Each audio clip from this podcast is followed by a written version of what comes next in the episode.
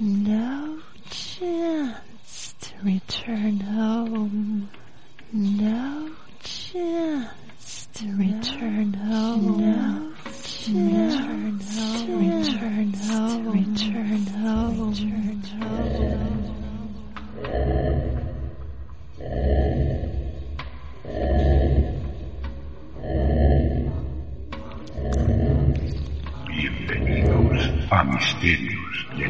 Noches Gallegas.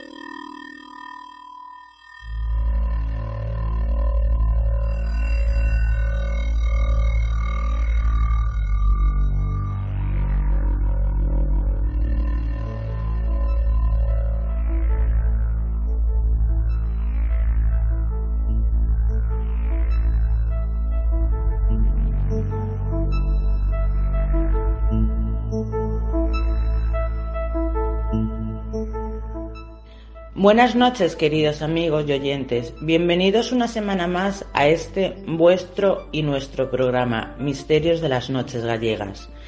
El programa y la temática de hoy se nos presenta apasionante, ya que cogeremos nuestra máquina del tiempo virtual y viajaremos en la historia para sumergirnos en la Edad Media. En la época de majestuosos castillos, conoceremos diferentes legados y estilos arquitectónicos. Pasearemos por la época andalusí, románica, etc. Departiremos con templarios valencianos y leoneses. Nos sumergiremos de lleno en la revuelta irmandiñas gallegas. Todo esto aderezado con el conocimiento de las leyendas que posee varios de estos castillos. Y por si esto os parece todavía poco, os tenemos preparado una pedazo de investigación en el primer castillo que vamos a visitar, el castillo de Miranda, en Zaragoza. Comenzamos pues nuestro viaje por la historia desde el siglo XI al XV. Manu, súbeme la sintonía que ya cabalgamos al galope por tierras medievales. Todo listo ya con nuestras armaduras y espadas que comenzamos. Entrando sintonía.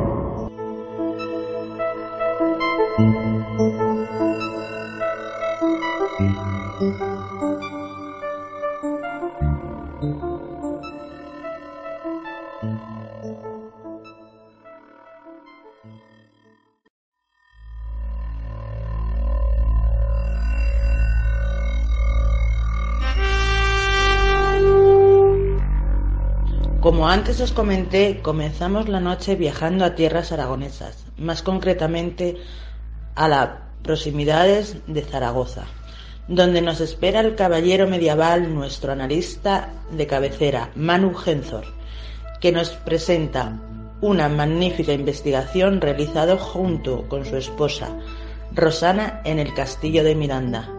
Él nos pone en situación y contexto histórico y nos sumerge ya en la investigación con el análisis de los resultados obtenidos y, cómo no, las parafonías obtenidas que tanto reclamo y aceptación sabemos que tienen por ustedes, queridos oyentes. Vamos ya con la sección de nuestro caballero Manu.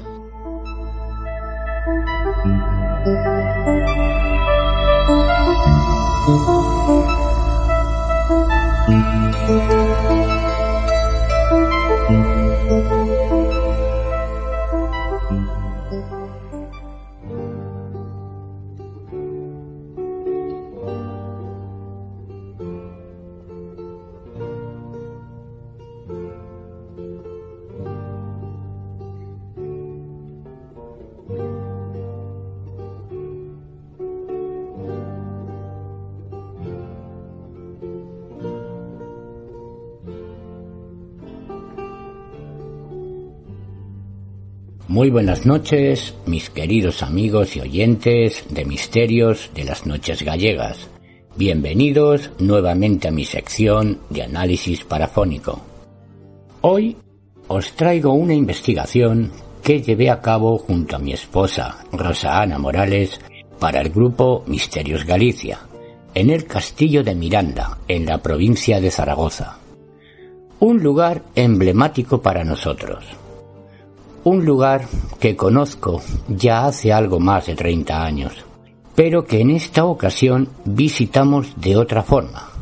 Lo visitamos con la curiosa mirada del investigador, en busca de antiguos ecos de un ya muy lejano pasado, en busca de lo desconocido. Fue posible captar algunas imágenes inquietantes, así como algunas parafonías, pero antes voy a poneros en antecedentes históricos de este lugar olvidado y desconocido fuera de la provincia de Zaragoza. Vamos pues a sumergirnos en la historia de este castillo. El castillo de Miranda es una fortaleza medieval situada en el extremo sudeste del Cabezo de Miranda, a unos cuatro kilómetros desde Juslibol, en Zaragoza, España. El entorno del castillo consiste en un escarpe típicamente zaragozano o cortados, como nos gusta llamarlo por aquí, constituido por lomas de yesos, cortados y vales. La ubicación del castillo posibilita un buen control de gran parte de la Vega del Ebro a su paso por la ciudad de Zaragoza. También ofrece protección frente a las riadas e inundaciones y vigilancia de la desembocadura del barranco de Bonete donde se encuentra situado. Esta es la más elaborada de las fortalezas menores que se conservan en las cercanías de la ciudad de Zaragoza y en el mismo cabezo rocoso en el que se encuentra se han hallado diversos yacimientos arqueológicos correspondientes a asentamientos de culturas y épocas diversas, que sugieren su ocupación histórica desde al menos la Edad del Hierro hasta finales de la Edad Media. El cabezo de Miranda fue repoblado por musulmanes en un momento indeterminado, ya que en su origen el castillo es de construcción andalusí, pero ha planteado la posibilidad de que la basílica del asentamiento romano antiguo fuera adaptada para funcionar como mezquita rural de una comunidad islámica anterior al siglo XII. Dicha mezquita dispondría de una sala de oración compuesta por tres naves y un mirabal, orientado hacia la Meca. El asentamiento andalusí debió ser ocupado en 1101 por la expedición de Pedro I, momento en el cual recibió el nuevo topónimo de Miranda, nombre frecuente en las repoblaciones cristianas del norte peninsular, asociados a lugares de buena visibilidad. Además del poblado de Miranda, se tiene constancia de la existencia de otro asentamiento andalusí situado a tres kilómetros al este de Miranda y al norte de Saracusta, mencionado como Mecimejer en fuentes islámicas. Tras las expediciones de Pedro I en el año 1101, dicha zona pasó a manos del reino de Aragón y recibió un nuevo nombre asociado al papel militar que tuvo en el contexto del asedio aragonés de Saracusta. Juslibol, derivado del grito de aclamación Deus Vult en latín clásico, que traducido al español es Dios lo quiere. A esta época se asocian popularmente las ruinas del castillo de Juslibol, hoy conocido como el Picote de San Martín, de construcción andalusí, cuya edificación tuvo lugar en el siglo XI Previamente al asedio cruzado del año 1118, los ejércitos expedicionarios aragoneses ya habían tomado posesión de numerosos asentamientos andalusíes en el escarpe norte de Saracusta, muchos de ellos fortificados y comunicados por almenaras. La proximidad a Saracusta, siete kilómetros del centro de la ciudad, convirtió a Miranda en una de las posesiones dominantes en el contexto de la campaña cristiana de reconquista, que culminó el día 18 de diciembre de 1118. Tras la anexión de Saracusta al reino de Aragón, existe constancia de que Alfonso I entregó en 1134 la población de Miranda a la casa de los Garcés, y que en 1160 pasó al entonces obispado de Zaragoza por donación de Ramón Berenguer IV.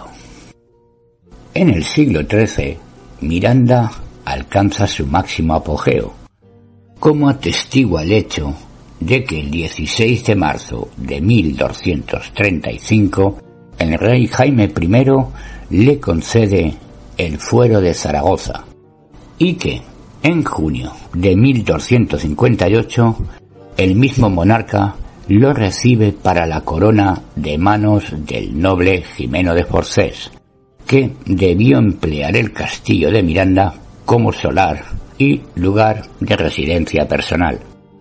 Probablemente fuera esta familia la que acometió las reformas que le dieron un carácter más señorial al conjunto.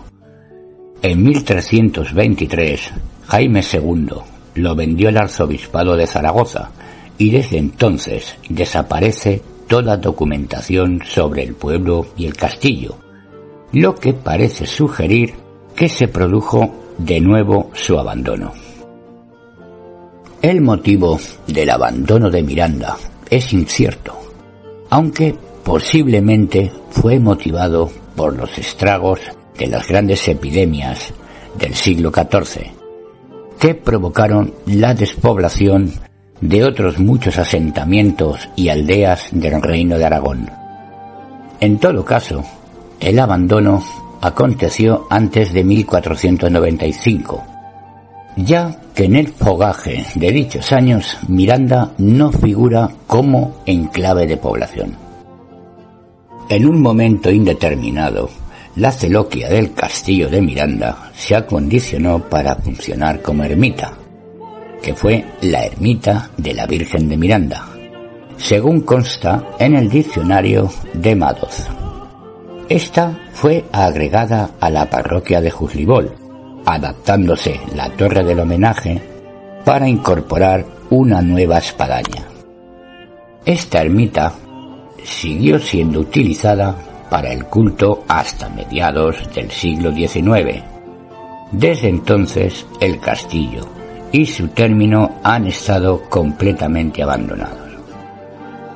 Desde finales del siglo XX hasta la actualidad, tanto el castillo como los yacimientos arqueológicos del Cabezo han sufrido destrozos considerables y pérdidas sucesivas atribuibles al expolio, al vandalismo, y a la exhumación arqueológica de las ruinas efectuada en los años 60, que expuso los restos subterráneos a la superficie y con ello a la inclemencia del duro tiempo aragonés.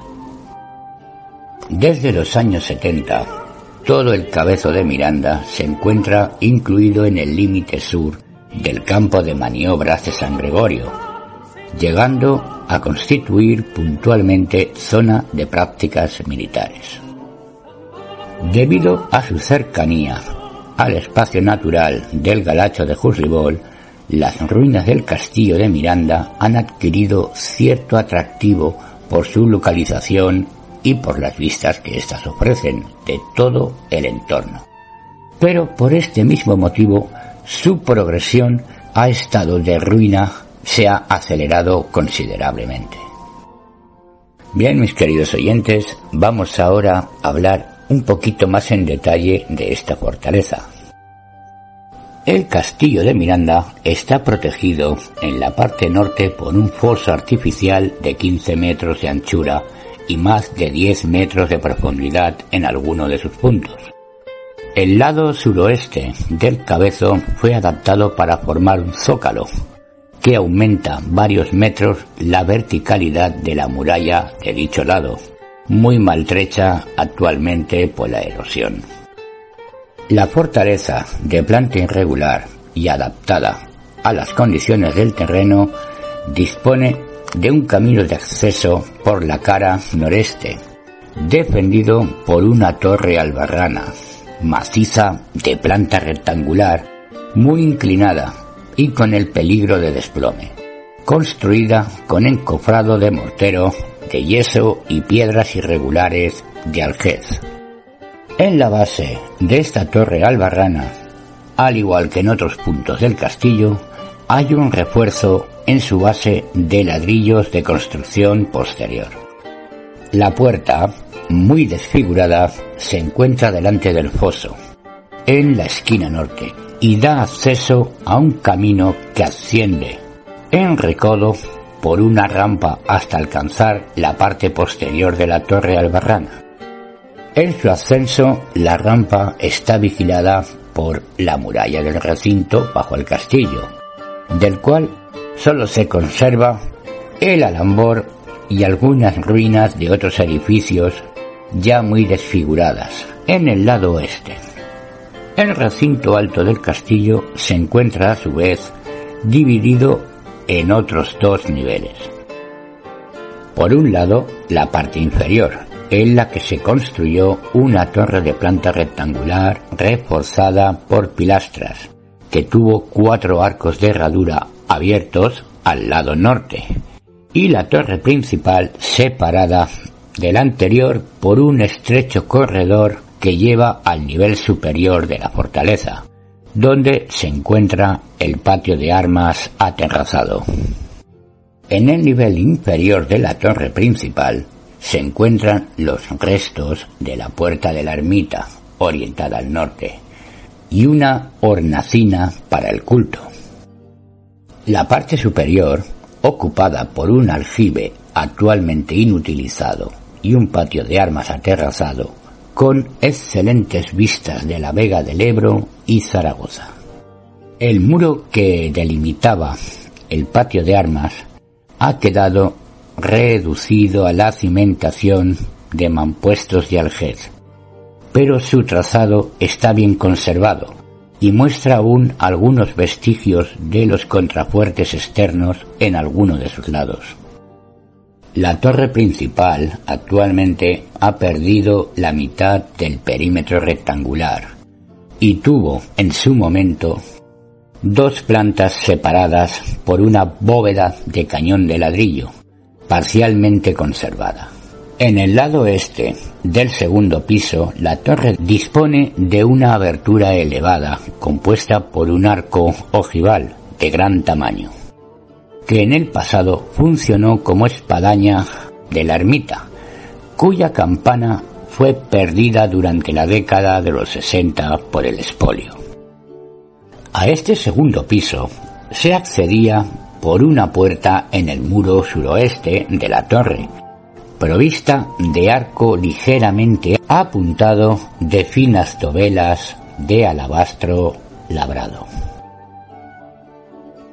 La torre conserva un remate muy alterado, con dos hastiales en los lados cortos preparados para un tejado de dos aguas, en su momento recubierto de tejas que hoy aparecen diseminadas por el suelo. La torre, probablemente bajo medieval, se elevó a base de tableros de encofrado de 0,80 por 1,20 metros, sin agujeros pasantes, para los gatos de las hormas. En la ladera del cerro, junto a la base de la torre albarrana, existe una galería que conduce a una cámara subterránea de grandes dimensiones. Dicha galería era transitable hasta la década de los años 60 y conducía a un pasadizo descendente que terminaba en una salida a orillas del río Ebro, que todavía se conserva en la actualidad, pero solo se puede acceder al primer nivel de este subterráneo, ya que el resto se encuentra sepultado. Bien, mis queridos oyentes, puestos ya en antecedentes históricos de este lugar, paso ya a comentaros los resultados obtenidos. No fueron muy numerosas las imágenes y registros parafónicos captados en esta ocasión. Desde el primer nivel del subterráneo se pudieron captar algunas caras que se formaban justo en la galería sepultada que descendía al segundo nivel. Tal vez manifestaciones de antiguos soldados o bien de la servidumbre del castillo. Captamos también algunos orbes sueltos que cruzaban la galería del primer nivel. De las parafonías obtenidas durante esta investigación, os he seleccionado 10 que fueron las que resultaron más audibles y claras, y que fueron obtenidas puras, directamente con el dispositivo de grabación, sin el uso, en este caso, de la Spirit Box. Fue bastante complicado el análisis de estas parafonías, ya que fueron voces muy, muy lejanas y bastante distorsionadas, voces realmente perdidas en el tiempo. En cada ocasión que visito este emblemático lugar, un pensamiento acude a mi mente al encontrarme frente a los restos de este castillo. Pienso siempre que más de mil años me observan desde lo alto, pero ahora también puedo afirmar que voces con más de mil años me responden. Bien, queridos oyentes, ya sin más dilación, doy paso a los perdidos ecos del castillo de Miranda.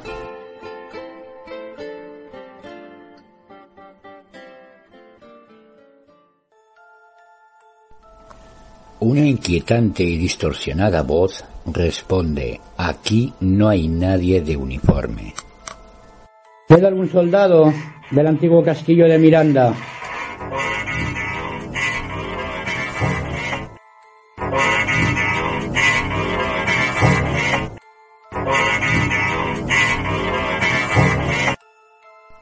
Escuchamos ahora la misma voz que me responde, el conde se escapó. ¿O el conde? ¿No está el señor conde por aquí?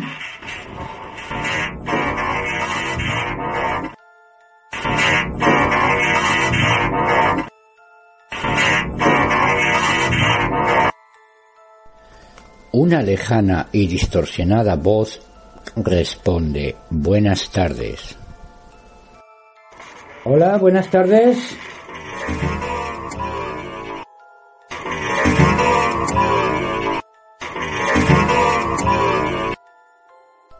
Una breve y concisa voz me dice yo. ¿Estáis moviendo el K2?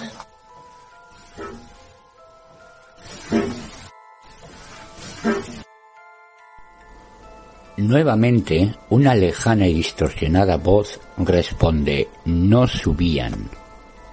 Subían los caballeros, ¿verdad? Subían con los caballos por esta parte de aquí.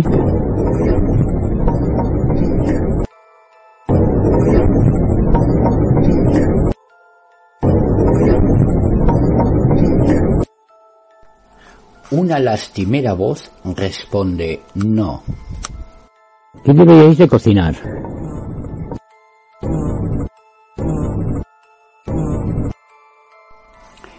Una voz de hombre responde, sí había. No había mujeres.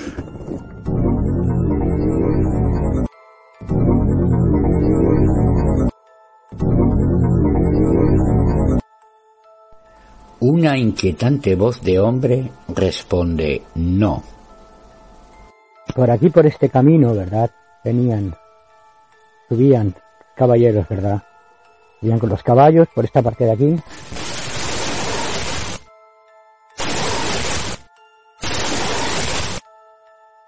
Escuchamos ahora una voz bastante inquietante que me responde más de 100. ¿Qué tenías? ¿20 o 30 hombres? 20 o 30 debías de tener, ¿no? No tendrías más. Claro.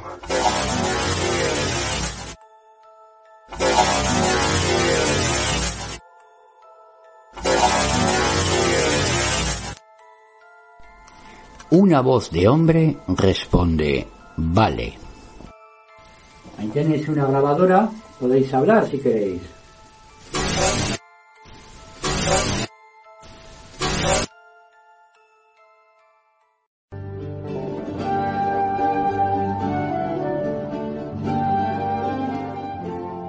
Bien, mis queridos oyentes, hemos escuchado las voces del castillo de Miranda, lejanos y perdidos ecos de la historia, que tras algo más de mil años, aunque tenues, aún siguen allí. Si queréis disfrutar de la investigación completa y con mucho más detalle, os invito nuevamente a visitar nuestra página web, que es la siguiente, misteriosgalicia.6te.net. Aquí encontraréis el vídeo y la entrada del blog que contienen la investigación completa del castillo de Miranda con todo lujo de detalles. Queridos amigos y amantes del misterio, llegamos al final de mi sección. Envío desde aquí un fuerte abrazo a todos mis compañeros del programa, otro muy fuerte para todos ustedes y para los oyentes que nos escuchan desde KM0 Radio los viernes a las 22 horas. Soy Manu Genzor y os espero nuevamente en nuestro próximo programa. Hasta pronto amigos.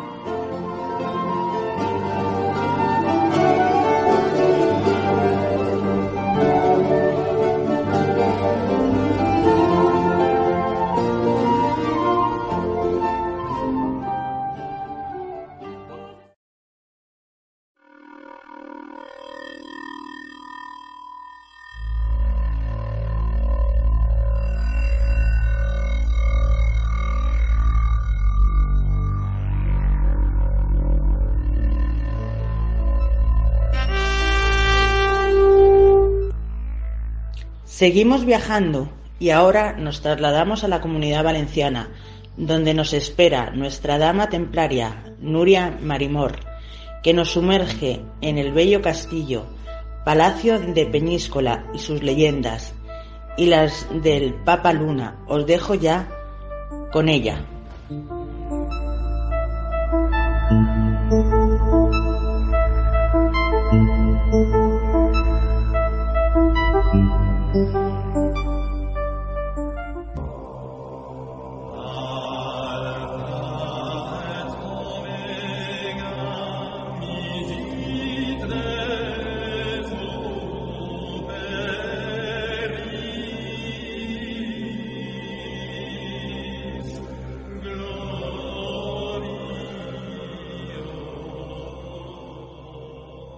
Un saludo a todos los compañeros y a todos nuestros oyentes. A continuación os voy a relatar las leyendas que surgieron en el castillo de Peñíscola, más conocido como el castillo del Papa Luna. Cuenta la leyenda que el Papa Benedicto XIII, también llamado Papa Luna, construyó con sus propias manos y en una sola noche una escalera que le permitiese acceder al mar. Cierta o no, esta leyenda es una de las muchas que giran en torno a uno de los lugares más fotogénicos de la comunidad valenciana, el castillo de Peñíscola. Emplazado sobre el peñón que domina la ciudad, desde él se divisa no solo el territorio de Peñíscola y aledaños, sino buena parte del litoral. Y fue precisamente este emplazamiento lo que llevó a los caballeros templarios a levantar esta inmensa fortaleza sobre una antigua alcazaba árabe entre los años 1294 y 1307. Pero no solo por esto. Y es que se dice que los templarios eran conocedores de algunos lugares especiales del mundo, lugares de cruce de energía biomagnética, que afecta a la hipófisis y en los que se puede ser conscientes de fenómenos paranormales y percepciones extrasensoriales. Entre este tipo de lugares destaca el castillo de Peñíscola, uno de los últimos reductos templarios. Ya durante su construcción los tiempos estaban revueltos. Los grandes reyes europeos, así como el poder eclesiástico, temían el poder alcanzado por los caballeros templarios y no duraron en acusarlos, condenarlos y quemarlos en las hogueras por sacrilegio la cruz. Herejía, sodomía y adoración a ídolos paganos. La orden templaria vio fin de sus días a principios del siglo XIII. No así ocurrió en el castillo de Peñíscola. La fama mundial del castigo llegaría con su conversión en sede pontificia, casi un siglo después de la desaparición de la Orden del Temple, en 1411. Gracias al Papa Luna, quien tras huir de Aviñón se mudó en Peñíscola. Estos tiempos también estaban revueltos. En medio de la cisma del Occidente, durante estos años llegó a haber hasta tres papas y uno fue Benedicto XIII.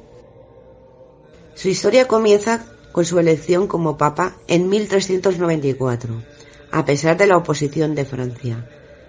Y es que al ser súbdito de la corona de Aragón, se temía que no fuera tan manejable como otros papas anteriores.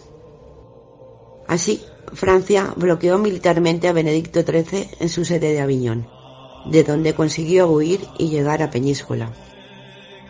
Tras una dura travesía en barco en las que las tormentas no pararon de azotar la embarcación, se dice que Benedicto XIII se puso en pie e invocó a Dios en calidad de legítimo papa para que le ayudara a salvarse. Cuando el, el temporal amainó, fue cuando, sintiéndose corroborado en el cargo, Benedicto XIII afirmó, Soy el verdadero Papa, una frase que repitió a menudo a lo largo de su vida, como la de Yo sigo en mis trece, otra frase que repitió en numerosas ocasiones y que hace referencia a su tozudez, a la hora de negarse a abdicar como Papa y abandonar, en consecuencia, su nombre de Benedicto XIII. Otra de las leyendas que gira en torno al Papa Luna y el castillo de Peñíscola es la del Códice Imperial, un pergamino escrito presuntamente de puño y letra por el, emperador Constantino, y que guarda un tremendo secreto. Al parecer, el pergamino era capaz de helar la sangre de quien lo leía y hacerle vacilar de su fe. Hasta tal punto tenía ese poder que consideraba que su sola existencia podría acabar con la Iglesia. Por esta razón, era custodiado y conocido solo por los papas y sus allegados.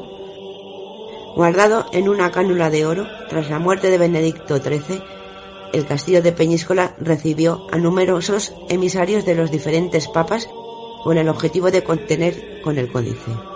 Ninguno de ellos llegó a hacer con tal preciado documento y su desaparición formó parte de los grandes misterios de la historia del Papa Luna y el castillo de Peñíscola. Benedicto XIII murió en 1493, excomulgado y declarado de hereje, por lo que hay quien dice que nunca descansa y que aún se puede sentir su presencia en los aposentos del castillo, donde no para de exclamar, soy el verdadero papa. Para conocer si esto es cierto y tal y como decían los templarios, el castillo es un lugar de cruce de energías en el que suceden eventos paranormales.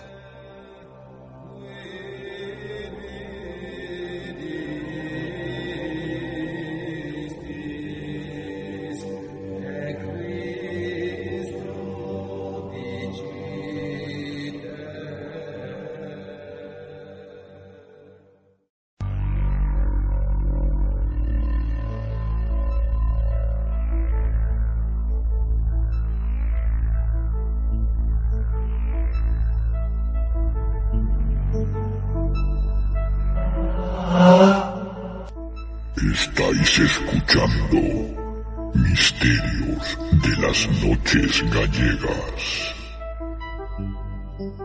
Podéis seguirnos en nuestra web oficial misteriosgalicia.6te.net y ahora también en KM0 Radio todos los viernes a las 22 horas en km0radio.es. es.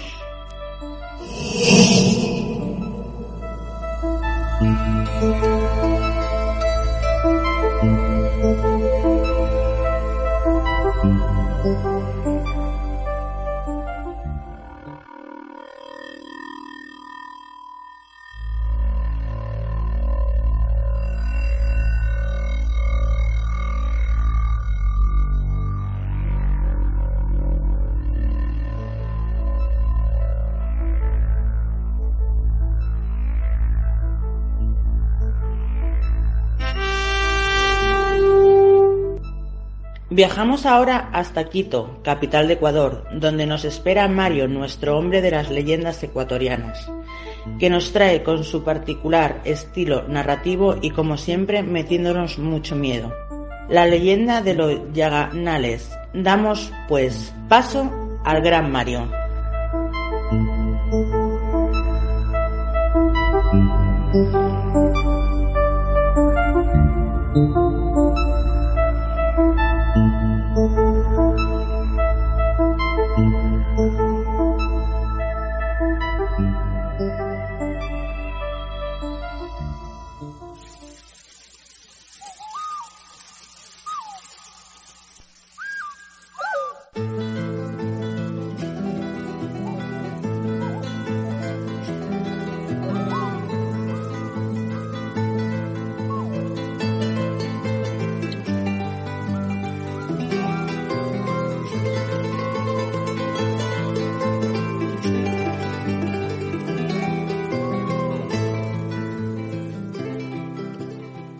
Buenas noches, mis queridos amigos y amigas del misterio. Nuevamente con ustedes, soy Mario Edwin, el hombre de las leyendas ecuatorianas. Hoy voy a narrarles la leyenda de los Yanganates, el tesoro escondido de Atahualpa. Esta leyenda está llena de misterio, ambición y sobre todo de una gran maldición, ya que todas las personas que se han atrevido a encontrar el tesoro de Atahualpa finalmente desaparecieron, murieron o regresaron con las manos vacías. Cuenta la leyenda que en el año 1532 Francisco Pizarro fundó la ciudad de San Miguel de Piura, en el actual Perú, comenzando de esta manera la conquista del imperio inca.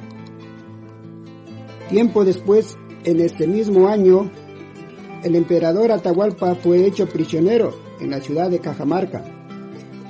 Atahualpa, viendo que a los españoles les gustaba mucho el oro, se comprometió a cubrir una habitación llena de este precioso metal a este trato se denominó el cuarto del rescate, ya que a cambio obtendría su libertad. Francisco Pizarro accedió a ello, a pesar de que él no tenía ninguna intención de cumplir con el trato que había realizado. Pizarro desconfiaba muchísimo de Atahualpa, ya que su influencia sobre el resto de guerreros incas era inalienable por lo que viendo este peligro le condenó a muerte, misma que la ejecutó el 26 de julio de 1533. El encargado de llevar el rescate a Pizarro fue el general Rumiñahui, quien recogió el oro por todas partes del imperio, con un estimado de 750 toneladas de este metal precioso. Pero cuando supo que el emperador Atahualpa había sido asesinado, este se regresó a Quito, que en ese momento era el nombre del territorio hoy llamado Ecuador. El general Rumiñahui transportó todo el tesoro hasta la cordillera de los Yanganates, que significa Cerro Hermoso donde encontró una gran cantidad de lagos y ahí tiró todo el tesoro. Cuando Rumiñahui fue capturado, torturado y ejecutado, nunca reveló la ubicación exacta donde había dejado el tesoro. Según cuenta la leyenda, hubo un español en la ciudad de La Tacunga llamado José Valverde, quien se casó con la hija del ese entonces cacique de Píllaro. Este le llevó a su yerno a indicarle el lugar exacto donde se encontraba parte del tesoro que el general Rumiñahui había tirado en la cordillera de los Yanganates. Valverde, antes de morir, reveló el secreto donde estaba escondido el tesoro de Atahualpa, mediante un escrito dirigido al rey de España. A este escrito se le conoce como el derrotero de Valverde. Gente de todo el mundo, investigadores, exploradores, curas, reyes, han utilizado esta guía para llegar al tesoro escondido, quienes además han confiado en un mapa que claramente ha sido adulterado cada vez que ha pasado de mano en mano. Quienes se han atrevido a seguir este derrotero han desaparecido, fueron hallados muertos o simplemente regresaron sin nada, es decir, con las manos vacías. A pesar que nos hemos dejado llevar por la mágica historia de nuestros ancestros Atahualpa y Rumiñahui, la historiadora ecuatoriana Tamara Estupiñán afirma que todo sobre esta leyenda es inventado, y ya que no existen evidencias históricas y mucho menos arqueológicas para aseverar que el tesoro existe. Finalmente, quiero recalcar que la cordillera de los Yanganatis está ubicado en una zona completamente inaccesible, de grandes árboles, lluvias constantes, extrema humedad, bosques nublados e inmensas lagunas. Este sitio fue declarado como Parque Nacional de Anganates en el año de 1996. Se encuentra ubicado entre las provincias de Cotopaxi, Napo, Pastaza y Tunguragua. Gracias mis queridos amigos y amigas, espero que les haya gustado. Además, quiero agradecerles a todos ustedes por esos maravillosos comentarios que nos comprometen a seguir mejorando día a día en beneficio del misterio y la investigación. Hasta la próxima, mis queridos amigos y amigas. Un fuerte abrazo para todos ustedes.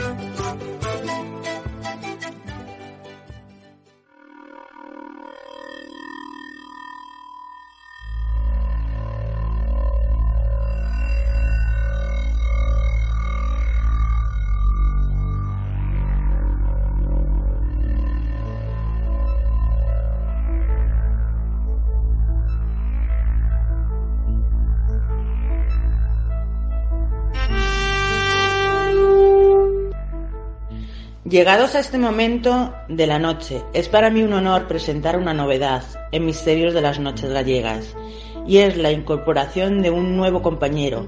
Se trata de Miguel Álvarez, asturiano de nacimiento y leonés de adopción, y hacia León viajamos, más concretamente a Ponferrada, donde este nuestro caballero templario, Miguel, nos sumerge en su castillo y en la huella del temple en el Bierzo Damos la bienvenida a nuestro nuevo compañero y os dejamos con él, seguro que os agradará tanto como a nosotros.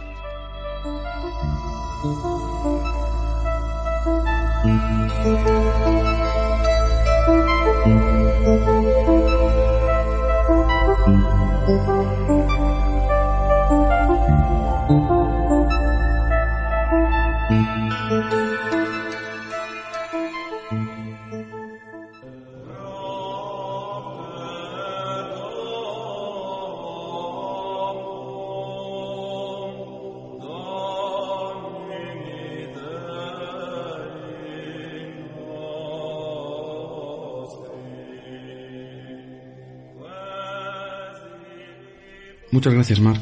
Buenas noches, amigos de Misterios de las Noches Gallegas, oyentes también de KM0 Radio.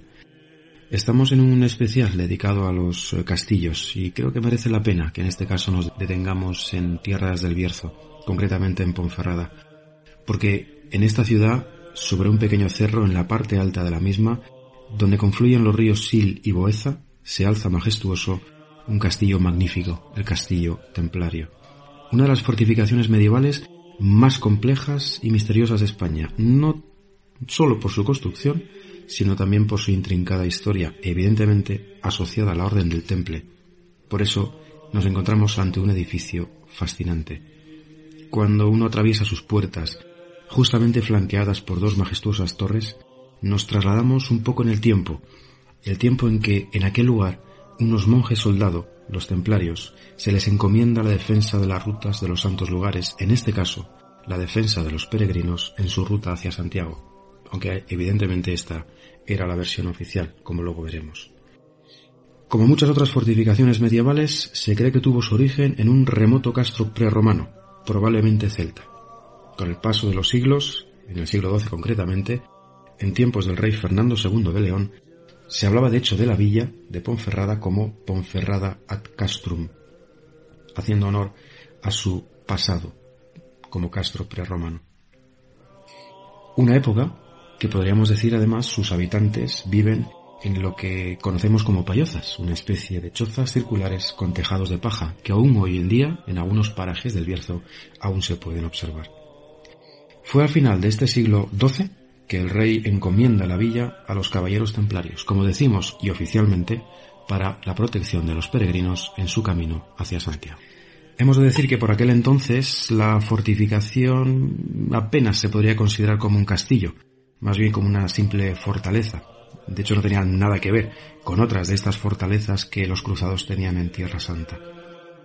Ponferrada podemos decir que estuvo en manos de los templarios hasta el siglo XIV. A partir de ahí, después de varias disputas, Alfonso XI entrega Ponferrada a Pedro Fernández de Castro, que era entonces uno de los hombres más influyentes de la Galicia de aquel tiempo. Y fue precisamente él quien mandó construir una de las edificaciones que hoy podemos encontrar dentro de las murallas como es el Castillo Viejo, y que por cierto, en este momento está en plena restauración.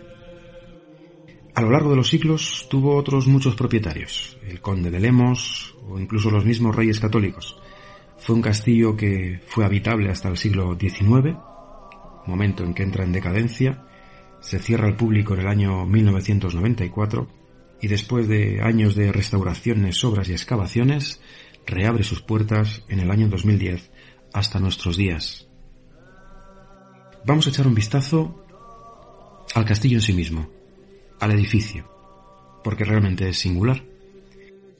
Inicialmente podemos decir que las murallas defensivas del castillo estaban rodeadas por un foro perimetral, del que hay apenas hoy demasiados vestigios. Un perímetro además que conforman las murallas y que podemos decir que se pueden distinguir dos tramos bastante diferentes. Por un lado, las murallas de este y sur son dobles, son de mayor altura, es donde además encontramos las cinco torres principales del castillo, y luego las murallas del lado oeste, que estas son de menor altura, son justo las que discurren más cercanas al río, de hecho se las conoce esa zona como Ronda del Sil. En este lugar, como dato curioso, nos vamos a encontrar con un pasadizo secreto, un pasadizo secreto que desciende al río, pero luego hablaremos de él, porque tiene algún detalle interesante que roza la leyenda y la realidad. Bien, volvamos a las torres.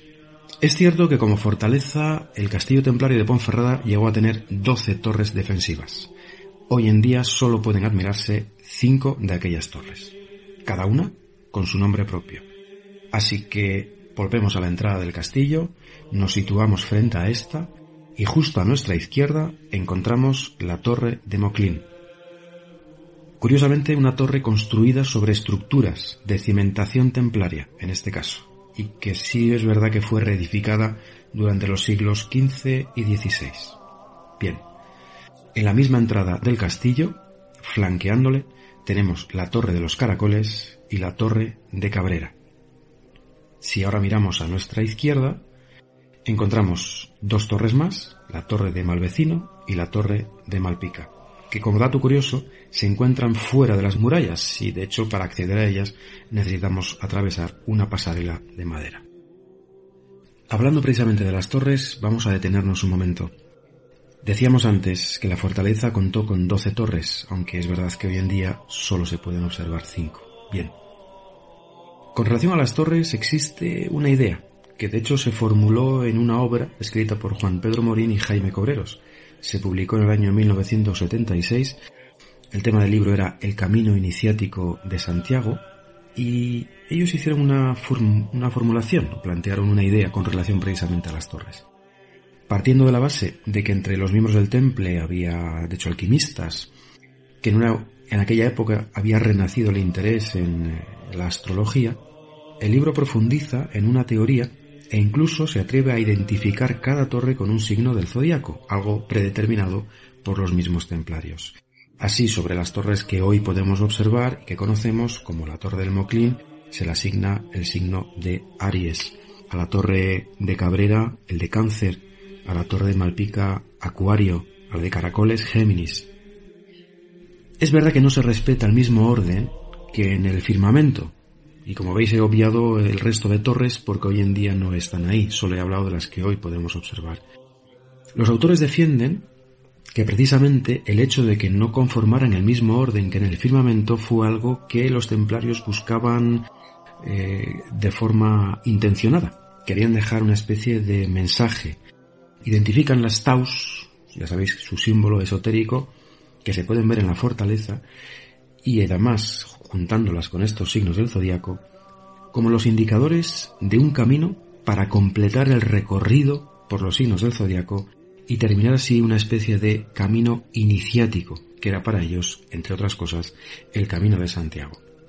El libro, además, cita el caso de otros castillos eh, templarios donde se observa un poco este orden, como el de Tobar en Portugal, el de Perugia en Italia, el de Troyes en Francia, que curiosamente, los tres juntos, forman una federación ruta de los templarios, que de hecho espera recibir el sello como itinerario cultural europeo. En fin, es una idea, es una teoría. Es verdad que tenemos que decir que ninguna de las torres, ninguna de las doce torres, fue realmente construida ni por los templarios ni en su época, sino tiempo después. Planos que ellos dejaron escritos, en fin, no hay absolutamente ninguna certeza, ninguna prueba. Pero es una idea que lo que nos hace entender o nos hace ver es la profunda marca esotérica que tienen las construcciones de los templarios. Vale, volvemos al edificio. Franqueamos la entrada y ahora nos encontramos con el primer edificio, el Palacio Nuevo. El Palacio Nuevo se construye en el siglo XV, precisamente por uno de aquellos propietarios que tuvieron esta fortaleza, el Conde de Lemos. En este edificio, concretamente, hay un lugar llamado el Cuarto Viejo, donde para su construcción se aprovecharon estructuras preexistentes de un remoto convento templario del siglo XII. Hoy en día tengo que decir que merece la pena su visita, especialmente las plantas donde podemos encontrar la exposición Templum Libri. Aquí es donde uno se sumerge en la literatura medieval con la belleza de unos libros, las obras clásicas más importantes de aquella época, de la época medieval, que más que libros, os digo de corazón, cuando uno los visita se queda con esa impresión, son auténticas obras de arte. Es cierto que la mayoría de ellos son edición facsímil, es verdad, pero no por ello son de peor belleza. Hay, por ejemplo, un libro, el libro de Kells, realizado por monjes celtas de la Irlanda del siglo IX, o facsímiles de Beato de Liébana, por ejemplo el Commentarium in Apocalypsin, donde además se incluye un mapa geográfico del mundo conocido en aquel entonces. Sin duda, solo, solo por visitar esta exposición merece la pena una visita al castillo. Salimos de este palacio y justo al fondo de la ensenada encontramos el Castillo Viejo. Este construido entre los siglos XIV a XVI, época en la que tenemos que decir los templarios ya no estaban en Ponferrada. Os lo comentaba antes, ahora mismo está en plena reconstrucción. Tengo que deciros, y creo que no soy el único que le pasa, que cuando uno visita el lugar, se plantea muchas preguntas. ¿Qué buscaban los templarios en un lugar como en el Bierzo? Me parece que para entender un poco el asunto tenemos que hacer un poco de historia. Evidentemente tratará de ser lo más breve posible. El asunto templario evidentemente tiene mucho fondo y no tenemos tiempo para explicarlo todo. Pero quiero dar algunas pinceladas para entender el por qué en su momento eligen Ponferrada como un destino. Es verdad, como antes decíamos, que hay una versión oficial. Eran eh, los templarios militares, monjes militares, eh, tenía mucho que ver sus acciones con esas acciones militares contra los musulmanes, hablábamos de proteger a los peregrinos en este caso en el Camino de Santiago. Es verdad que en Europa fundamentalmente trabajaban mucho la administración, incluso la banca, concedían préstamos bajo garantía de propiedades ya en aquel momento, o adelantaban dinero también para los propios peregrinos. Pero hay algunos autores, como Américo Castro, un filólogo, cervantista, un historiador cultural español, que rastreando en los datos conocidos constatan algo importante, y es que la Orden del Temple nace según los modelos de los teóricos enemigos, es decir, de los árabes.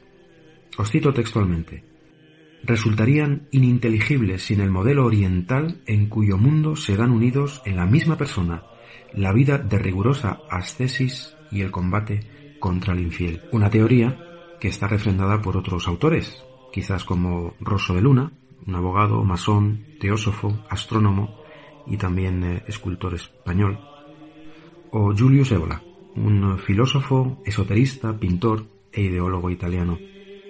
Así, el equivalente árabe a los templarios podríamos decir que serían una orden, por ejemplo, de filiación ismaelita, que de hecho existió, los Has Chis Chins, con influencias sufíes, que además y curiosamente utilizaban los mismos colores que el temple, y además tenían la misma fama de guerreros crueles, muy interesados por religiones arcanas y por el esoterismo.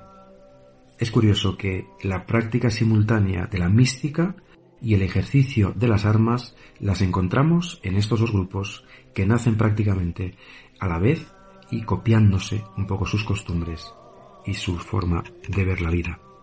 Victor Emile Michelet, un poeta esotérico francés, señala que las congregaciones, cito textualmente, ismaelitas y el temple, nacen de un troquel homogéneo, se apoyan en doctrinas idénticas y reflejan un esoterismo análogo, invariable y eterno.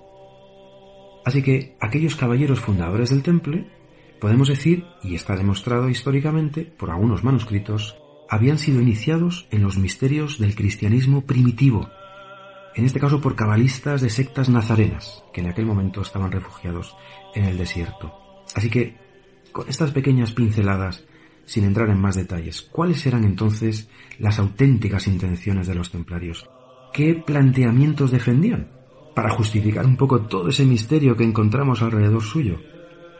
El escritor Rafael Alarcón defiende que la orden, desde sus inicios, mantuvo, digamos, una especie de doble doctrina. Una restringida para los dirigentes, que es de hecho muy poco conocida, y de carácter mistérico y esotérico, y otra, mucho más, digamos, católica y romana, para el círculo exterior, es decir, para guerreros y servidores. Así que, cuando en su momento, y como decíamos antes, el rey Fernando II de León lo que hace es eh, reconocer, por un lado, la labor de los caballeros en eh, la lucha contra los musulmanes, en este caso en la reconquista, que gracias a ellos había conseguido llevarles hasta la zona de Extremadura, gracias a esta ayuda, como decimos, les quiere premiar y en ese año, 1178, les entrega la villa de Ponferrada, porque es una villa que los propios templarios eligen. No era la primera opción, pero ellos eligen esa villa. Y como decimos, con la idea oficial inicial de defender a los peregrinos de los bandidos en su ruta hacia Santiago. Es verdad, los templarios sin duda cumplen siempre con mucha eficacia y mucha discreción las tareas, digamos, oficiales que se les encomiendan. Pero hay un detalle muy importante los templarios siempre buscan enclaves donde se alberga una tradición mágica. Juan García Tienza, escritor, guionista, director de cine, documentalista valenciano, en una de sus múltiples obras, hablando acerca de los templarios, su mundo y su ideología, nos dice, los emplazamientos clave de los templarios coincidían con lugares en los que pueden encontrarse restos, recuerdos o manifestaciones tardías bajo formas de costumbres o tradiciones de enclaves de especial importancia religiosa o mágica a través de los siglos. Bueno, en el noroeste peninsular, junto con Portugal, con Irlanda, con Bretaña también, la tierra que contenía el testimonio secreto de una civilización portadora de la tradición arcana. Los templarios seguían el rastro precisamente de las supervivencias precristianas, trascendentes, la céltica entre otras, e investigaban las desviaciones, digamos, heterodoxas del cristianismo, una de las cuales, de hecho, había arraigado en estos valles del Bierzo, el priscilianismo. Prisciliano, un noble hispano-romano, nacido en Galicia, que había ejercido las artes mágicas en su juventud, según nos comenta Sulpicio Severo, había tomado contacto con las artes célticas y druídicas también de su tierra, incluso doctrinas arcanas de Oriente. Tuvo mucho éxito con sus enseñanzas y además con su persistencia a través de sus doctrinas, y aunque murió decapitado en el 385, su herejía, nominada así evidentemente en su tiempo, fue algo que caló muy hondo y de hecho se propagó mucho más. No es raro, y no nos extraña evidentemente, que los templarios tuvieran interés por recoger restos de aquella desviación del pensamiento ortodoxo. A su vez, desde el principio, y previamente siguiendo esta idea pseudo religiosa arcana, fomentaron mucho el culto, evidentemente a Santiago, pero también a la Virgen Negra. Sí, la Virgen que hoy en día Aquí, en Ponferrada, se la conoce como la Morenica. Esa es la Virgen de la Encina, que es la patrona del municipio y de la comarca del Bierzo. A simple vista, evidentemente, lo primero que llama la atención es su color, que es una de las pocas vírgenes negras que existen. Bien, su origen es incierto y vamos a empezar a caminar por una senda en la que nos vamos a mover en la leyenda, porque tiene mucho que ver con Tierra Santa y, por supuesto, con la Orden del Temple. Se dice que la talla fue traída en el año 450 por Santo Toribio, que era obispo de Astorga, desde aquellas tierras lejanas, de Tierra Santa, al Bierzo. Pasan los siglos, hay amenaza de invasión musulmana y ahora San Genadio esconde la Virgen y evidentemente a partir de ese momento no se sabe nada de ella hasta siglos después. Llegan los templarios a Ponferrada Debían afrontar diversas obras en la fortaleza, por lo que evidentemente necesitaban gran cantidad de madera, y un 8 de septiembre, durante la labor de talado de árboles, descubren la talla de la Virgen Negra, desaparecida siglos atrás, en el interior de un tronco de un árbol, evidentemente de una encina. Desde entonces se la conoce como Virgen de la Encina y se celebra su festividad un 8 de septiembre. Con esta Virgen, los templarios hacían confluir de alguna manera la María cristiana, la diosa tierra céltica, la Isis egipcia y la piedra negra cósmica. Hay quien sostiene, y seguimos en ese terreno de las leyendas, que la imagen original, aunque esto sí es cierto, la actual es del siglo XVI, fue robada por un sucesor del temple, diciendo además que volvería a aparecer cuando resurgiera la Orden del Temple. De entre toda la abundante literatura esotérica que habla precisamente del castillo de Ponferrada, y de la que evidentemente no vamos a hablar porque tampoco queremos extenderos en exceso, destacamos otra teoría que apunta Luis San Juan, un médico de profesión, un enamorado de su tierra, del Bierzo. En resumen, la teoría de Luis San Juan es que el castillo fue construido mediante un plan como muy preestablecido, que dejó marcado en su propia estructura arquitectónica torreada un mensaje cifrado, que por otra parte lo que hacía era ofrecer una clave para acceder a los subterráneos de la fortaleza. El autor sostiene que descifró dicha clave, halló incluso la entrada a esos subterráneos, pero que no consiguió el permiso para continuar su investigación. En este subterráneo estaría depositado, según él, un objeto de extrema importancia simbólica, un objeto que bien podría ser, en sus palabras, el arca de la alianza, rescatada por la orden templaria del Templo de Jerusalén y escondida justo en estos valles perdidos y llenos de referencias mágicas. Antoine Nola, un conocido investigador de temas relacionados con la Orden del Temple, aunque tiene una idea muy parecida a la que defiende Luis San Juan, prefiere pensar que en el castillo no está el Arca de la Alianza, pero sí el Santo Grial. Atienza, por su parte, subraya algo muy interesante, independientemente de que lo que acabemos de decir sea solamente leyenda o no. Incluso, cito textual, las más recientes catas arqueológicas llevadas a cabo en el recinto fortificado dan cuenta de hallazgos como medallas y piezas de cerámica de los siglos XII y XIII en las que surgen símbolos ocultistas y las señales de reconocimiento del temple y de sus allegados, los constructores de las logias. Símbolos como el lignum crucis, objeto formado por la superposición de dos cruces, ya conocidas de hecho, la griega de cuatro brazos iguales sobre la tau en forma de T mayúscula de los templarios. Otra vez estamos ante esa dualidad y por eso antes hicimos un poco de historia que integra la cultura de Oriente mediante la esotérica cruz griega y la de Occidente a través de la esotérica tau. Pues bien, es curioso que podríamos pensar que esto es una leyenda también. No. En el Museo de la Catedral de Astorga se guarda el Lignum Crucis, o relicario de la Veracruz, que la tradición atribuye a los templarios de Ponferrada, cuyo poder da lugar también, evidentemente, a algunas leyendas. Una de ellas se nos presenta un caballero templario berciano, prisionero de los musulmanes. Él lleva consigo esta poderosa reliquia, la Lignum Crucis, en oro. Cuando va a ser registrado, se encomienda a la Virgen de la Encina y, sorprendentemente, los carceleros no encuentran la reliquia, que en ese momento se hace diminuta en el registro. Nuestro templario es conducido como esclavo a Alejandría. El caballero mantiene su fe en la Virgen y en los siguientes siete años nadie logra verle la reliquia. El año séptimo, coincidiendo con la fiesta de la Virgen, el templario se duerme encadenado en su celda. Al día siguiente, cargado de cadenas, se encuentra ante el altar de Nuestra Señora de en Ponferrada. Una leyenda sin duda, pero el Lignum Crucis puede verse en el Museo de la Catedral de Astorga y evidentemente es muy emocionante cuando uno lo observa muy detenidamente. Tengo que decir por otra parte que, aunque sí es verdad que el castillo ponferradino es sin duda el enclave templario más importante de la comarca, no es el único.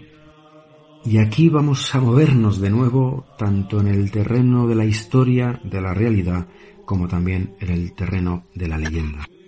Recordáis que antes hablábamos del lado oeste de las murallas de la fortaleza, que eran de menor altura, que se la conocía como la Ronda del Sil porque precisamente son las que están más cercanas al río, y hablábamos de una abertura secreta que conducía a un pasadizo que descendía hacia el río. Retomemos esta idea. El pasadizo existe.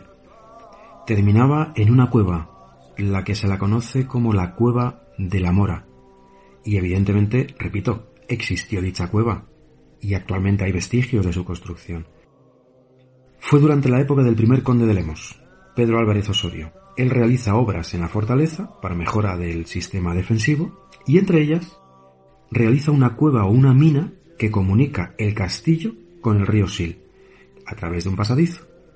La mina nace en la ronda del Sil, como os dije antes, y finaliza en esta cueva, la cueva La Mora.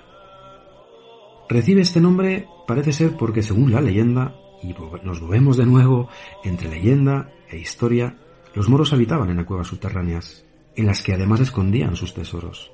Y en teoría, en esta concretamente, habitaba una mora, que aguardaba consigo diversos tesoros. Pero hay más. La creencia popular asegura que el castillo de Ponferrada se comunicaba con el castillo de Cornatel a través de un pasadizo secreto. Antes lo comentaba, no es la única construcción templaria el castillo de Ponferrada. El castillo de Cornatel también fue propiedad de los templarios. Ellos le llamaban castillo de Ulver. Bien, dice la leyenda que entre los dos castillos existía un pasadizo secreto. Diez kilómetros de distancia, porque el castillo de Ulver o el castillo de Cornatel está en Priaranza del Bierzo, justo en Villavieja. Dice la leyenda que aquel túnel de 10 kilómetros de distancia permitía pasar del castillo de Cornatel hasta el castillo de Ponferrada justo a través de la cueva La Mora. Hay que decir algo. No hay, en honor a la verdad, ningún vestigio de que esto haya sido cierto. No se han encontrado ninguna prueba que pueda argumentar que efectivamente existiera ese pasadizo.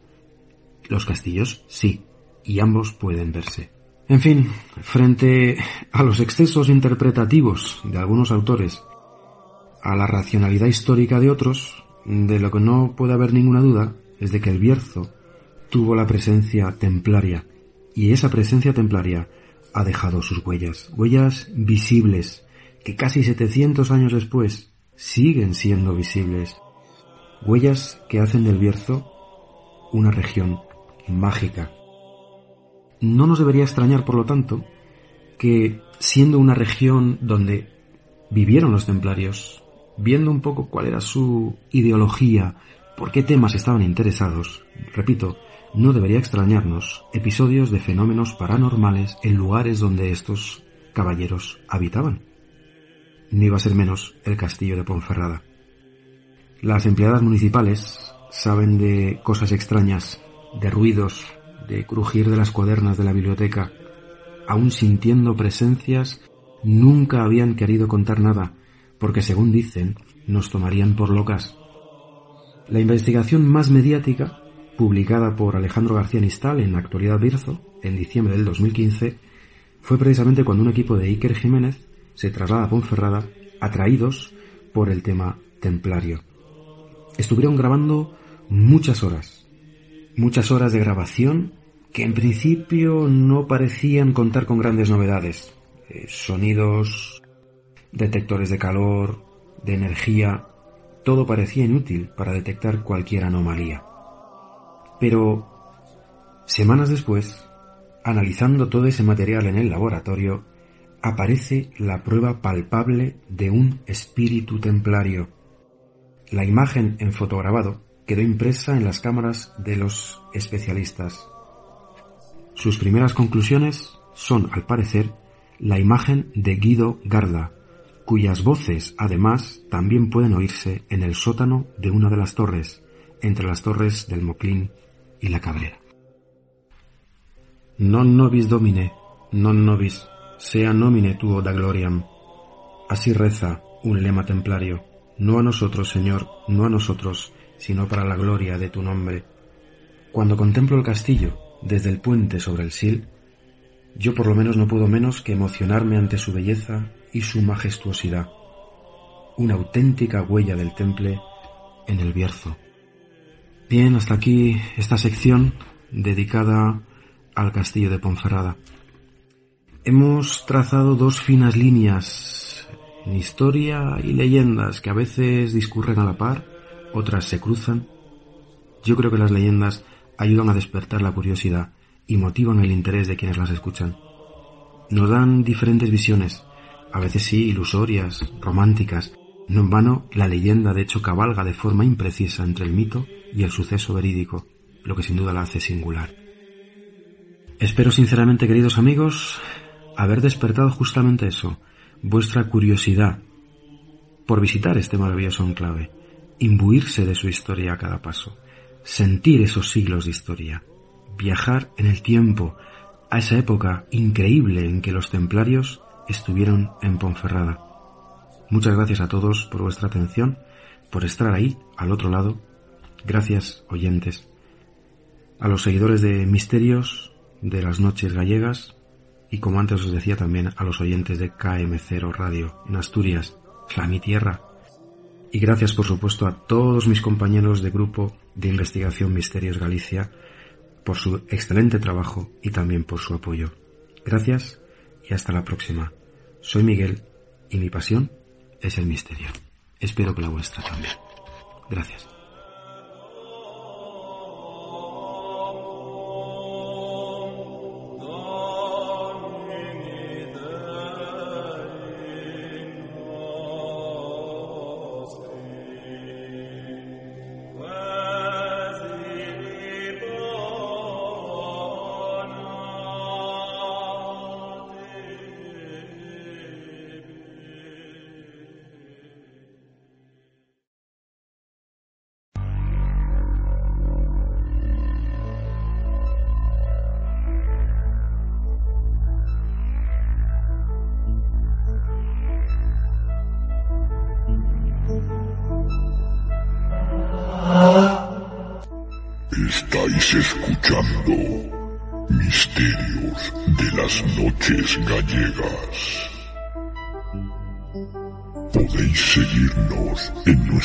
Web oficial misteriosgalicia.6te.net y ahora también en KM0 Radio todos los viernes a las 22 horas en km0radio.es.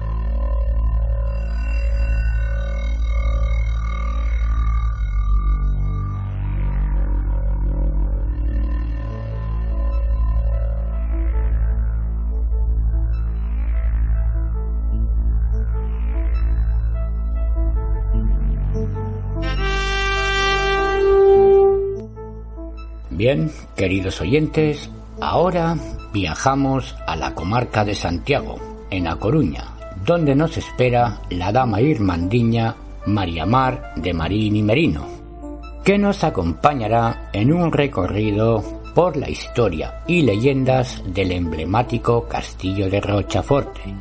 Dejo pues a vuesas mercedes con María Mar.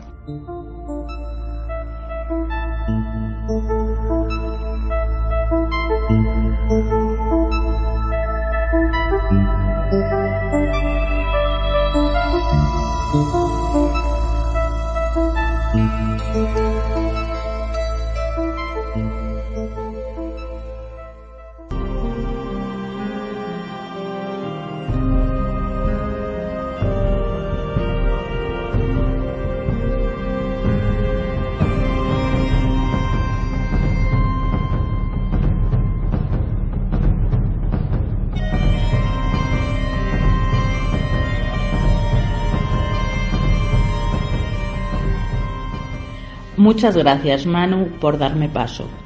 Pues como bien dice mi compañero y siguiendo con este especial Castillos, yo os voy a hablar, queridos amigos y oyentes, del castillo Fortaleza de Rochaforte o da Rochaforte, que traducido literalmente del gallego al castellano viene a ser Castillo de la Roca Fuerte y de alguna de sus leyendas. Acompañarme a sus muros y almenas otras majestuosas y llenas de vida y esplendor. También conocido como Castillo de los Churruchaos, es un yacimiento arqueológico en el que se encuentra en proceso de excavación uno de los castillos medievales más emblemáticos de la Miltra compostelana y en el que se consta un periodo de ocupación desde aproximadamente el año 1240 hasta 1467 año en el que fue destruido hasta sus cimientos por los irmandiños en la conocida como Gran Guerra Irmandiña.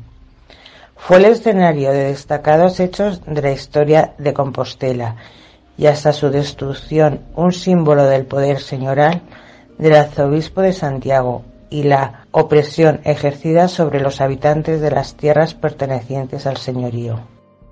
Desde su destrucción sus piedras fue reutilizada en diversas construcciones.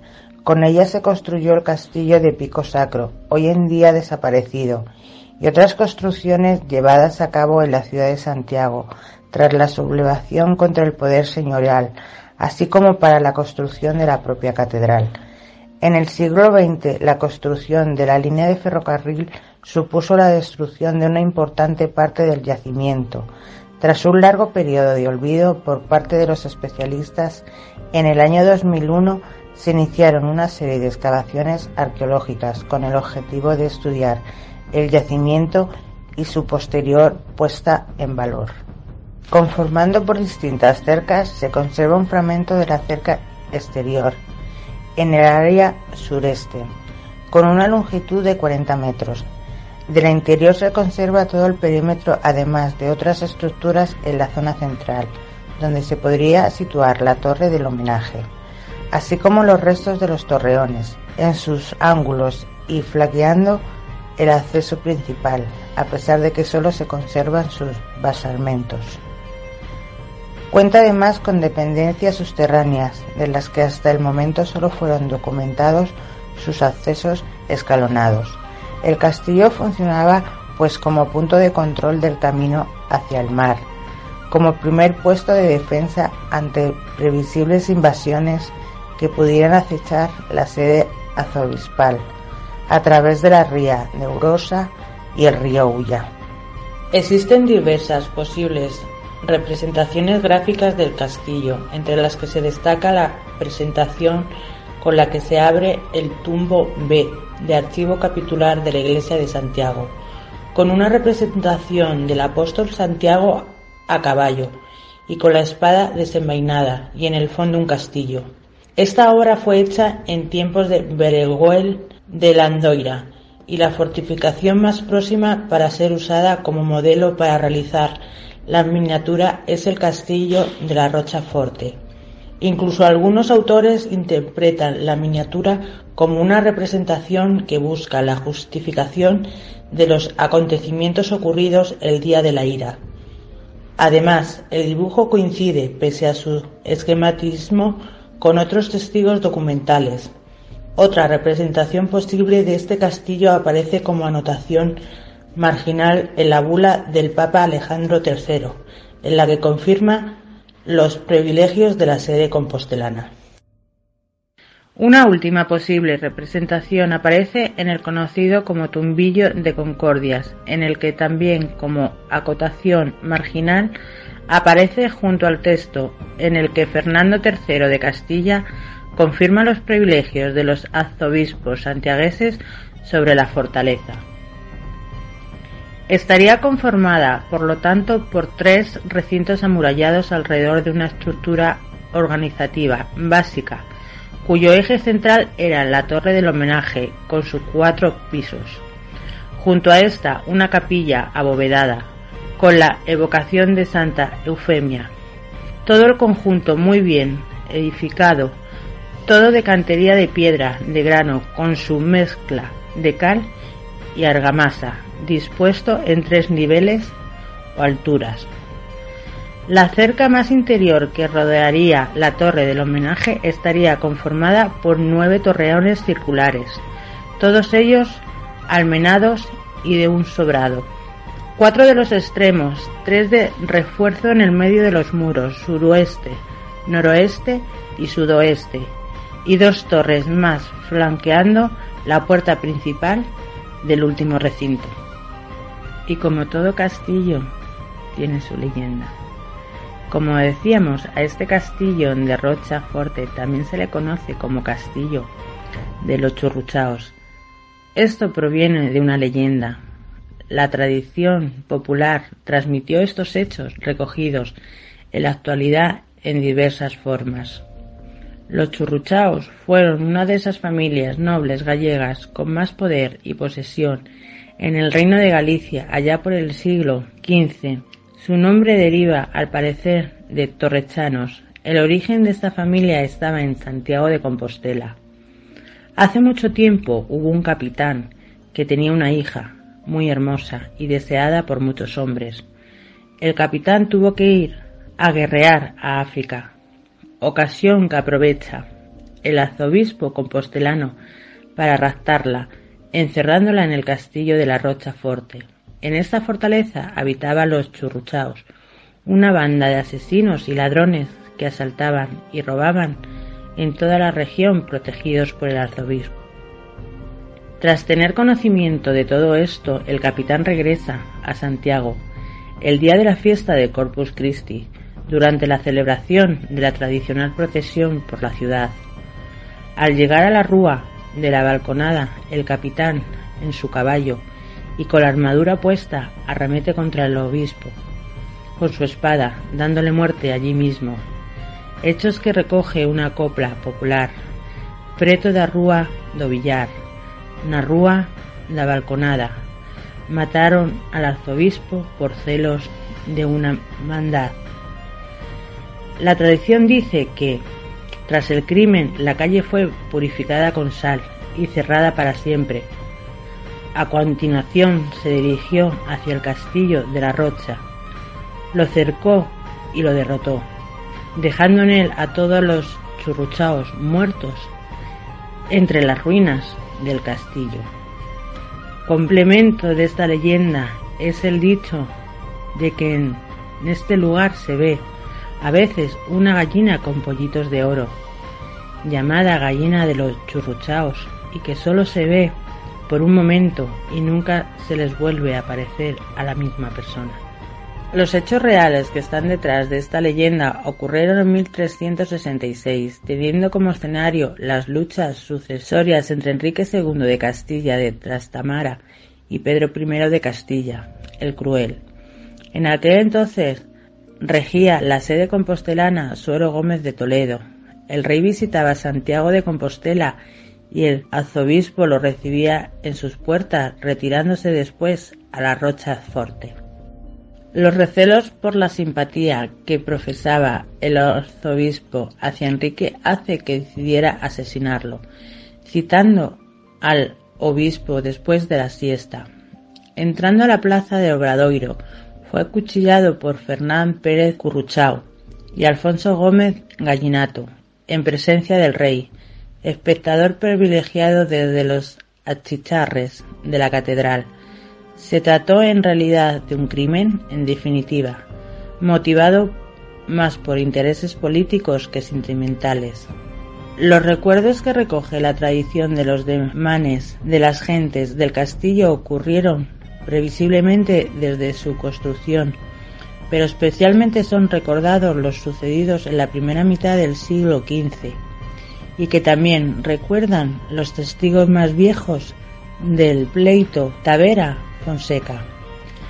Por último, debe resaltarse que los churruchaos no fueron los dueños y autores de los demanes, sino enemigos del poder arzobispal y por lo tanto del castillo y sus moradores.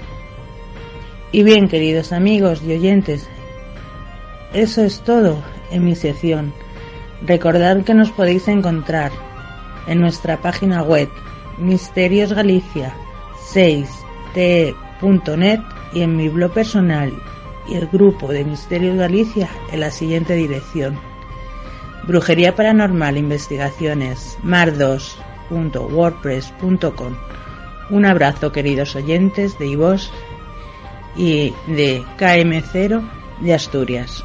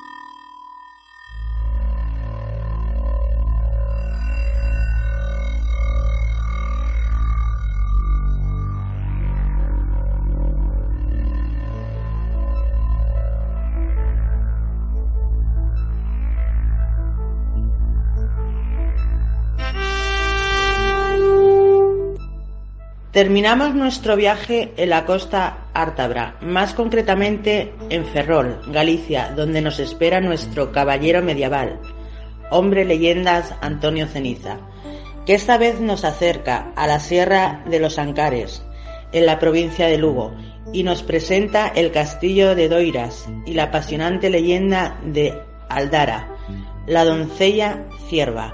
Os dejo con mi compañero Antonio.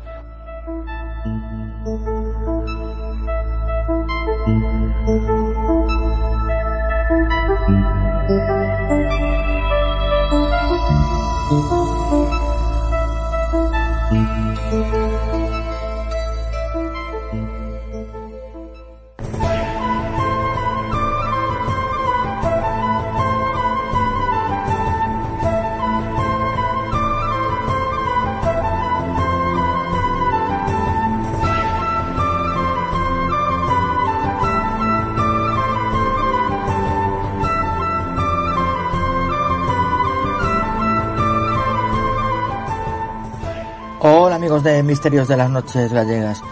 Pues como bien dice mi compañera y directora María del Mar, yo os voy a hablar del castillo y leyenda de Doiras, en Cervantes, comarca dos Ancares, Lugo. El castillo de Doiras es la más reconocida fortaleza de la abrupta Sierra de los Ancares, que marca la frontera natural entre Galicia y Castilla y León. Está situado en el sur del ayuntamiento de Cervantes, a unos 750 metros sobre el nivel del mar y a unos 25 kilómetros del núcleo urbano de Pedrafita do Cebreiro, por el que discurre la 6. El trayecto desde la autovía discurre por una serpenteante carretera de montaña, con unas vistas impresionantes de la cordillera. En plena Serra dos Ancares, en el municipio de Cervantes, y en medio de un marco natural incomparable, se localiza el castillo de Doiras, en el lugar de Ponte de Doiras, llamado también Ponte da Ferrería por su cercanía a la herrería de Fonquente. El nombre de Ponte se debe a la cercana situación de un puente medieval que cruza el río das Casas. A Ponte de Doiras se localiza en la parroquia de Cereixedo, pero el castillo se encuentra ya en la parroquia de Vilarello. Bueno, como antes dije Ponte, para los que no sois gallegos, Ponte es puente en castellano. El castillo se ubica en una loma de 747,9 metros, situado entre dos valles que forman el rego de Vilarello, Cervantes o Cancelada, y el rego de Riamonte. Esto unido al escarpamiento de las laredas eh, hacen que la fortaleza presente unas condiciones defensivas inexpugnables. Se rumorea que data del siglo XV, pero no se han encontrado documentos que lo confirmen. Fue propiedad del conde de Graseal de Campos, señor de Cervantes, título que hasta 1909 ostentó el duque de Sesto. Tiene planta rectangular de 25 por 21 metros, con muros de 8 metros de alto y 1,5 metros de ancho. La altura es variable por los desniveles del lugar. La torre de homenaje tiene unos 14 metros de altura y planta de 10 por 8 metros. Sus paredes son de 2 metros de grosor. Se construyó sobre una gran roca y presuntamente sobre un antiguo emplazamiento castresio, del que solo logramos ver parte del foso defensivo en su parte sureste. La fortaleza actual es obra del siglo XV, momento en el cual muchos castillos fueron reconstruidos después de la revuelta en Mandiña. El edificio posee una base rectangular de unos 25 metros de largo por 20 de ancho, con muros de mampostería de pizarra, que alcanzan un grosor de un metro y medio y una altura de 8 metros. Sobre el muro sur se yergue la torre del homenaje, de planta rectangular y 14 metros de altura. A esta se accede por medio de una puerta de arco de medio punto y está comunicada con el patio de armas del castillo. Existe otra torre de forma circular. Además de la torre existen unas pequeñas dependencias y un aljibe cubierto con bóveda. La construcción y localización de este castillo se debe al paso por la zona de importantes vías de comunicación que unían la meseta con Galicia, como la vía 19 o el camino de Santiago. Existe, queridos oyentes, una magnífica leyenda vinculada a este castillo. La leyenda de Aldara, la doncella cierva, que a continuación os voy a comentar. Hace mucho tiempo, en el castillo de Doiras, moraba un caballero de nombre Foroiraz, con dos hijos, Egas y Aldara. Aldara, joven y hermosa, contaba con devoción de Aras, hijo de otro señor de un castillo cercano. Su común amor fue correspondido, y llevándose bien las familias, se anunció la boda. Una tarde, Aldara desapareció del castillo. Padre y hermano buscaron por todo el castillo, pero no se la encontró. Al fin un ballestero trajo noticias diciendo que la había visto dirigirse a media mañana hacia el riachuelo cercano. Teniendo una desgracia, padre, hermano, criados y escuderos recorrieron las orillas del río sin encontrarla. Entonces mandaron un mensajero al prometido de Aldara, que se presentó desconsolado, acompañado de sus gentes, y así todos emprendieron la búsqueda por montes y bosques, chozas y caseríos. Después de algunos días de búsqueda infructuosa, consideraron definitivamente la pérdida de Aldara, imaginándosela malherida por algún jabalí o devorada por los lobos. Muchos años más tarde, Egas, estando de caza en el monte de Galo Monteiro, Galla Montés o Monte Uruguayo, divisió una hermosa cierva blanca. De un disparo único y certero, terminó con la vida del animal, pero no se había percatado que era imposible llevarla hasta el castillo por su peso excesivo, o tal vez porque la nieve dificultaba el transporte. Así que le cortó la pata delantera a la cierva para señalar que el animal le pertenecía, o para poder mostrar un trofeo que diese cuenta de su hazaña. Y cuando fue a mostrarle a su padre la pata de la cierva, contándole del éxito obtenido, horrorizados vieron cómo Egas sacaba de la bolsa una mano, una mano fina, blanca, suave, una mano de doncella hidalga. Y en uno de los dedos de aquella mano relucía un hermoso anillo de oro, con unas piedras rojas y amarillas. Padre e hijo se acordaron de que aquel anillo era el de la maderera Aldara.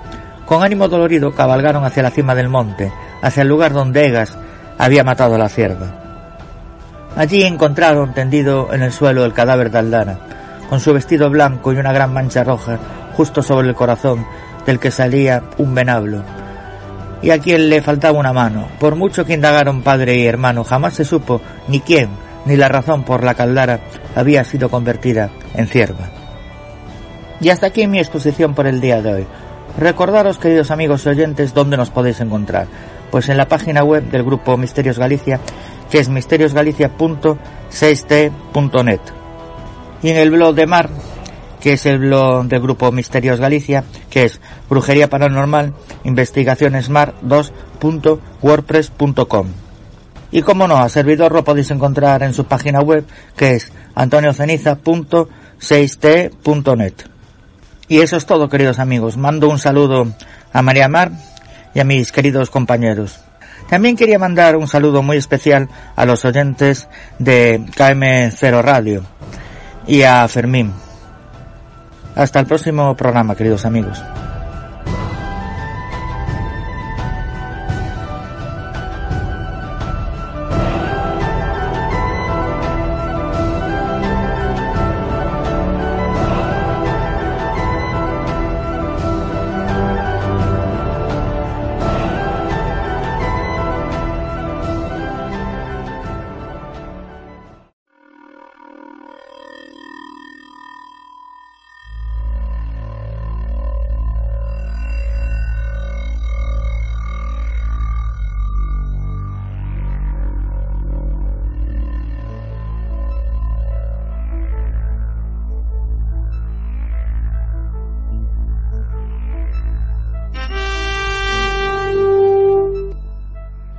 Bien, queridos amigos y oyentes, pues aquí reunidos en nuestro patio de armas de este vuestro y nuestro castillo imaginario, que es Misterios de las Noches Gallegas.